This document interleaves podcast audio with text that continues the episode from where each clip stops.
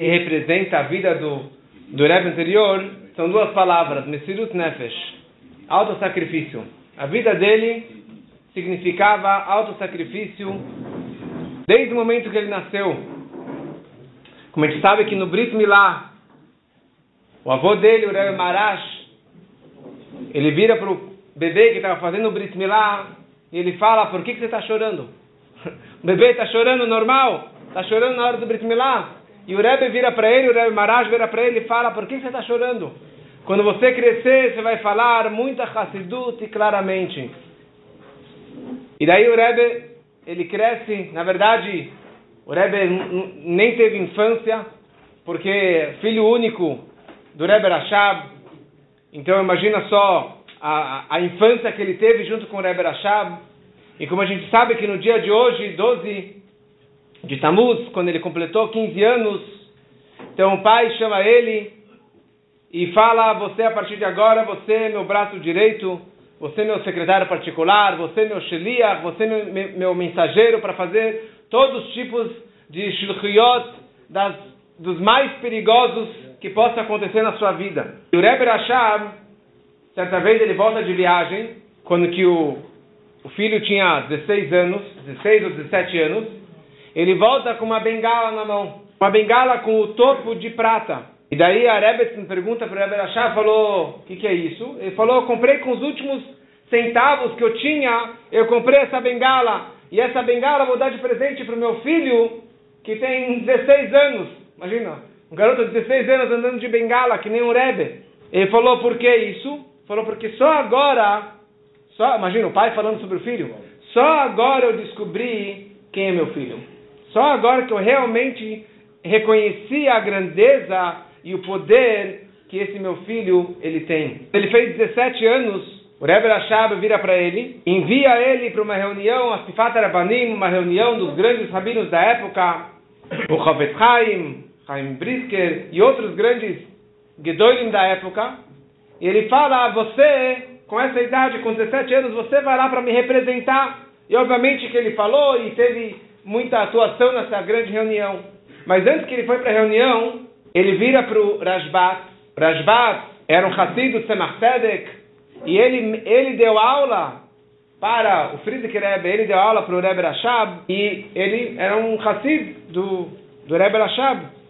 Então o Rebbe Rashab fala, olha, eu estou mandando meu filho, o Yosef Yitzhak, eu estou mandando ele como meu Sheliach. Você, apesar da sua barba branca, você só vai acompanhar ele. E quanto menos você se meter, Quanto menos você falar, melhor. Deixa que ele toca o barco, deixa que ele vai fazer a shlichut. Imagina só a situação, quer dizer, o Rashbat deu aula para o Friedrich Rebbe, para o Rebbe Rashab, e ele fala dessa forma, quer dizer, que o, o pai já tinha realmente reconhecido e depositado toda a, a, a, a energia e a shlichut nesse pequeno filho. E ele trabalhou durante 25 anos junto com seu pai, e o Rebbe Rashab, tendo ele como filho único, quer dizer, ele realmente preparou ele muito bem para a próxima geração, porque cada geração tem o seu Rebbe e cada Rebbe tem a sua shlichut, tem a sua missão especial e com certeza os Rebbe já sabiam o que estava para vir com todo o comunismo. E as pessoas viraram para o Friedrich Rebbe e falaram para ele, Rebbe, como que você está arriscando a sua vida? Tipo, literalmente o Rebbe arriscou a vida dele, como as histórias que foram contadas, e várias outras histórias, como que ele realmente encarou os comunistas sem vergonha, sem, sem medo nenhum. E o Rebbe falou: Eu não tenho medo de nada, medo de ninguém, eu tenho certeza que eu vou ter Yamim, que vou ter vida longa. E apesar de tudo que ele apanhou, de tudo que ele sofreu fisicamente, ele viveu até os 70 anos. Aí o Rebbe vira Rebbe, o Friedrich Rebbe ele virou Rebbe oficialmente. E depois de dois anos já começou, já ouviu falar sobre a, começou a ouvir falar sobre a revolução. E ele começou a perceber que todos rabinos da Rússia começaram a largar os postos. Os rabanim se esconderam, os shohatim, os moalim, os, as fábricas de matzá, e todo mundo que trabalhava como um rabino, como um ativista comunitário, todos se esconderam, porque ficou nefesh, do Torá. Perigo de vida, então você empurra a tua Torá, não tem por que você ficar se arriscando. E o Rebbe ficou louco em relação a isso. Ele falou, como assim? Nessa hora que vocês precisam mais atuar, nessa hora do perigo que vocês têm que ser o cabeça, a cabeça do povo, responsável pelo povo, essa hora vocês vão abandonar o barco? Não pode ser isso. Mas eles não eram Hassidim, então todos esses rabinos acabaram largando. E o Rebbe queria que todos mantivessem o posto da mesma forma que o Rebbe Levi Yitzhak, o pai do nosso Rebbe, manteve as histórias que a gente conhece de como que ele realmente encarou e manteve até o final a posição dele, a fábrica de e o Hersher dele da maçã que é para toda a Rússia. Então ele queria pessoas como ele que arriscassem a vida até o final.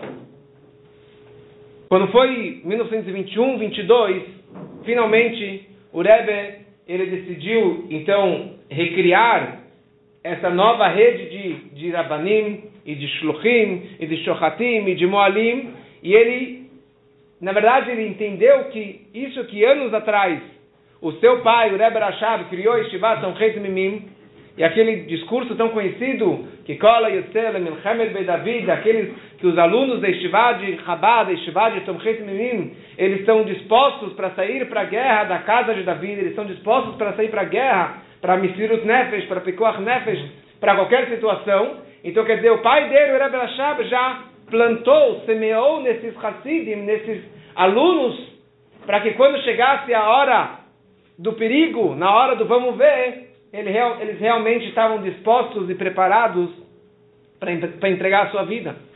E foi isso que o Rebbe fez. Ele começou a juntar dezenas e centenas de alunos e mandar eles por toda a Rússia para qualquer situação que era necessária. Se ele ficava sabendo, como a gente conhece histórias do nosso Rebbe, quer dizer, como foi contado no Shabbat, quer dizer, o Rebbe soube que tinha, tem alguém na, na Tasmânia, tem alguém em Curaçao, tem alguém na, na Austrália, tem alguém em algum lugar do mundo que está precisando de alguma ajuda, o Rebbe mandava um shliach. E foi exatamente isso. Quer dizer, eu estava só pensando nisso, quer dizer, o, o Friedrich Rebbe mandando esse shluchim, Lav Davka, não necessariamente que alguém falou para ele, olha, nasceu uma criança lá em Zaporozhye e tem que mandar um moer para fazer um brit. O Rebbe sentiu que nasceu uma criança e precisa de um moer, então ele simplesmente virou para um dos shluchim, um dos seus alunos, e falou, vai até aquela cidadezinha e faça aquele, aquele brit milá. Rebbe Simcha Gorodetsky, que era uma espia lá na Yeshiva, ele estava com uma doença terminal, fez vários exames, e os médicos falaram para ele, você pode ficar aqui no hospital porque você tem mais alguns dias e pronto. E daí ele falou: Bom, se eu já vou morrer, então eu prefiro morrer na Yeshiva do que morrer aqui no hospital. Como que falam na Yeshiva, né? Na Yeshiva você vai nascer até o final. E ele voltou para a Yeshiva. E ele se encontra com Friedrich Rebbe, teve uma Ishidut com Friedrich Rebbe. E Rebbe falou para ele: Olha, você a partir de agora, você é meu Sheliach. Você é meu espião para trazer as notícias de quem está precisando do que. Se está de um shochet, de um mohel, de um rabino, de um rebbe, de um melamed, de um casamento, de alguma coisa, você meu espião particular para trazer, para colher essas informações para mim. E assim ele fez durante muitos e muitos anos. E ele trazia esses relatórios para o Friedrich Rebbe. E quando ele se encontrava na Yechidut com o Rebbe, era uma poça de lágrimas, de choro, de tanta emoção, do, dos relatórios que ele trazia para o Rebbe. E ele viveu, ele saiu da Rússia e ele viveu até os 85 anos. Quer dizer, no momento que ele se entregou para o Rebbe, todos os diagnósticos que os médicos haviam falado desapareceram porque ele virou um shiliach do Rebbe.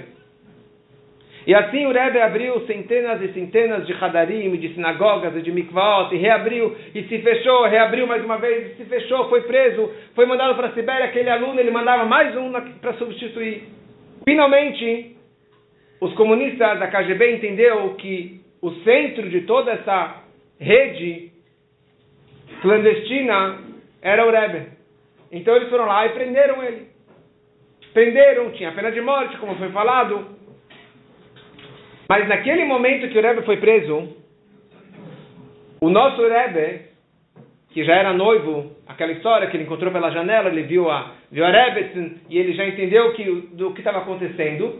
Naquele momento, o Rebbe, ele foi para todos os jornais e mandou mensagens para o mundo todo.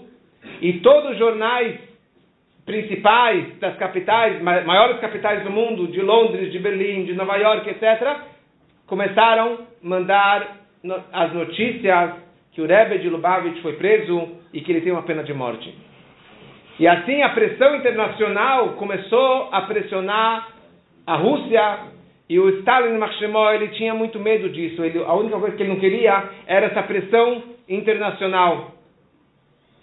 E por causa dessa pressão que o nosso Rebbe fez, dizer, pelos caminhos da natureza, foi essa pressão internacional que acabaram anulando o decreto de morte e que acabaram tirando de 10 anos de exílio para 3 anos e no final ele ficou lá só 9 dias, lá em Costramá. Então todas as pessoas naquela época amavam muito o Rebbe, o Friedrich Rebbe. E certa vez o Belzer Rebbe ele disse que quando falamos sobre Misirut Nefesh, todos nós somos alunos do Rebbe de Lubavitch. Quer dizer, todo mundo reconhecia que Mesirut Nefesh, o que segurou a Rússia, o que segurou todo o Yiddishkeit do judaísmo na Rússia, foi o Rebbe anterior. E finalmente, como já foi falado, ele saiu no dia 12 de Tammuz. Ele, na verdade, a notícia foi trazida na terça-feira, dia 12 de Tammuz, que era também o aniversário dele.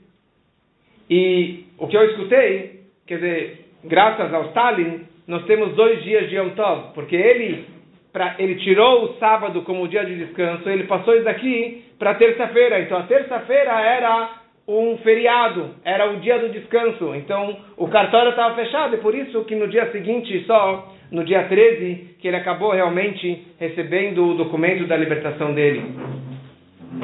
Mas o que aconteceu? No momento que o Rebbe saiu da prisão, então a mira dos comunistas inverteu. Eles falaram, bom, se a gente não pode mais atacar o Rebbe, porque daí vai ter um barulho internacional, então não tem problema. Qualquer pessoa que se aproximasse do Rebbe era presa, era mandada para a Sibéria, era castigada, era levada para interrogatório. Qualquer pessoa que se aproximasse, mandava uma carta, falava, se encontrasse, tivesse qualquer contato, aquele nome conhecido, Schneersonski, quer dizer que ele tinha um nome que você segue, o Schneerson, então estava perigo de vida. Então o Rebbe começou a entender que, na verdade, ele era o centro de todas essas atividades. Ele que arrecadava dinheiro, ele que tinha contato com os Estados Unidos e que o, com joints que mandavam dólares e dólares, quer dizer, para realmente para sustentar toda essa rede clandestina, custava muito dinheiro. Interessante que esses joints não eram religiosos, mas eles apoiavam o judaísmo e apoiavam a, a, a rede clandestina que o Rebbe estava criando e fazendo lá no, na Rússia. Então o Rebbe entendeu que, na verdade, ele precisava descentralizar as suas atividades. Quer dizer, que ele não fosse mais o centro. Porque o fato que ele estava o centro, que ele era o centro, isso estava punindo todos os outros Hassidim. Então demorou muitos meses para o Rebbe chegar a essa conclusão. E finalmente ele decidiu que ele precisava sair da Rússia. Então, antes disso, ele viaja para Rostov, para o olho do seu pai, do Rebbe Rashab, e ele foi junto com a filha dele, a nossa Rebbe, a Rebbe Mushka, e ele foi assim, sem perceber, ninguém sabendo, ele pega um trem e vai em direção, arriscando a vida, perigo de vida, ele vai até Rostov, e no meio do trem aparece um Hassid e vai falar com o Rebbe. O Rebbe falou, o que, você está fazendo aqui? Você está se arriscando e arriscando a minha vida. Vai embora daqui, não fala para ninguém se aproximar daqui. E assim o Rebbe foi junto com a filha até Rostov e ficaram lá alguns dias rezando e ele recebeu a mensagem do seu pai que ele precisava realmente sair. Mas o que muitos perguntam é por que realmente na prática o Rebbe teve que sair da Rússia. Tá bom, ele podia ficar por lá e pronto. Ele não tem medo de nada, não tem medo de ninguém, porque realmente o Rebbe teve que sair da Rússia. Então, tem três explicações que eu escutei. Uma explicação é o lado dos Hassidim. Os Hassidim estavam muito preocupados com a vida do Rebbe. Eles estavam realmente vendo o perigo, o que ele passou e o que está acontecendo, que a situação só vai piorar, que realmente só piorou. E eles forçaram imploraram para que o Rebbe saísse da Rússia. Só que o Rebbe vira para os Hassidim. Já tem, obrigado. Rebbe fala para os Hassidim fala, eu não saio daqui antes que eu pague as minhas dívidas. E o Rebbe saiu de muito dinheiro. Eu preciso de 25 mil dólares. Imagina naquela época, 25 mil dólares para pagar as minhas dívidas. Se eu não pagar isso, eu não vou sair daqui. Então, o Hassid da Rússia liga para o Rebbe Israel Jacobson, que já tinha chego em Nova York, que já estava lá há um ano. E ele fala, esse, esse Hassid da Rússia, Rebbe Yaakov eh, Maskalik, e ele falou, o Rebbe tá, precisa desses 25 mil dólares. Sem isso ele não sai daqui. Então naquele momento, era uma sexta-feira, o Rebbe Israel Jacobson, ele vai até um, um, um, uma pessoa que tinha dinheiro, é, Sam Kramer, e ele vira para ele sexta-feira de tarde e fala, eu preciso, I need 25,000 dólares para libertar o Rebbe. Ele falou, desculpa, são 5 da tarde, sexta-feira, não, não, não, funciona assim, que esse dinheiro assim para libertar o Rebbe, tá bom, o Rebbe está lá, mas qual a urgência? O que, que vai acontecer? Ele falou, eu preciso de dinheiro agora. Eu preciso de dinheiro agora. E daí ele pega o telefone e ele liga para o Eliel Simpson e ele fala para ele, teu amigo Meshigni está aqui, falando que ele precisa de agora 25 mil dólares. Ele falou, olha, Meshigni, Meshigni, mas ele não vai te largar até você conseguir o dinheiro para ele. E de uma forma ou de outra, antes de Shabbos, eles conseguiram aquele dinheiro. E no domingo ou na segunda, o Rebbe estava saindo da Rússia. Essa foi a primeira coisa. E a segunda coisa, o que eu estava falando antes, que o Rebbe entendeu que ele precisava descentralizar. Então, o fato que ele estava lá, isso estava arriscando a vida dos seus Hassidim. Então, na hora que ele entendeu o perigo que os outros estavam sofrendo por causa dele, então ele entendeu que ele precisava sair de lá. E uma terceira questão é que ele entendeu que a shlichut dele, ele já tinha encerrado, tinha terminado a shlichut, da, a dele lá na Rússia, porque ele já terminou as suas netzotzot, as faíscas divinas, ele saiu da prisão, prisão vivo, que na verdade ele é a pessoa que menos acreditou que ele sairia vivo da prisão. E o fato que ele saiu vivo, ele já estava muito surpreso. Então agora ele entendeu que a missão dele, a shlichut dele, acabou na Rússia. Mas o fato foi que no momento que ele saiu, obviamente que eles perderam a cabeça, os russos, os Hassidim, perderam a cabeça, perderam a liderança, quer dizer, o Rebbe que estava centralizando e mandando dinheiro e mandando shluchim, então não continuou a mesma atividade que era antes, mas eles continuaram dessa mesma forma, quer dizer, continuaram fazendo e arriscando a sua vida.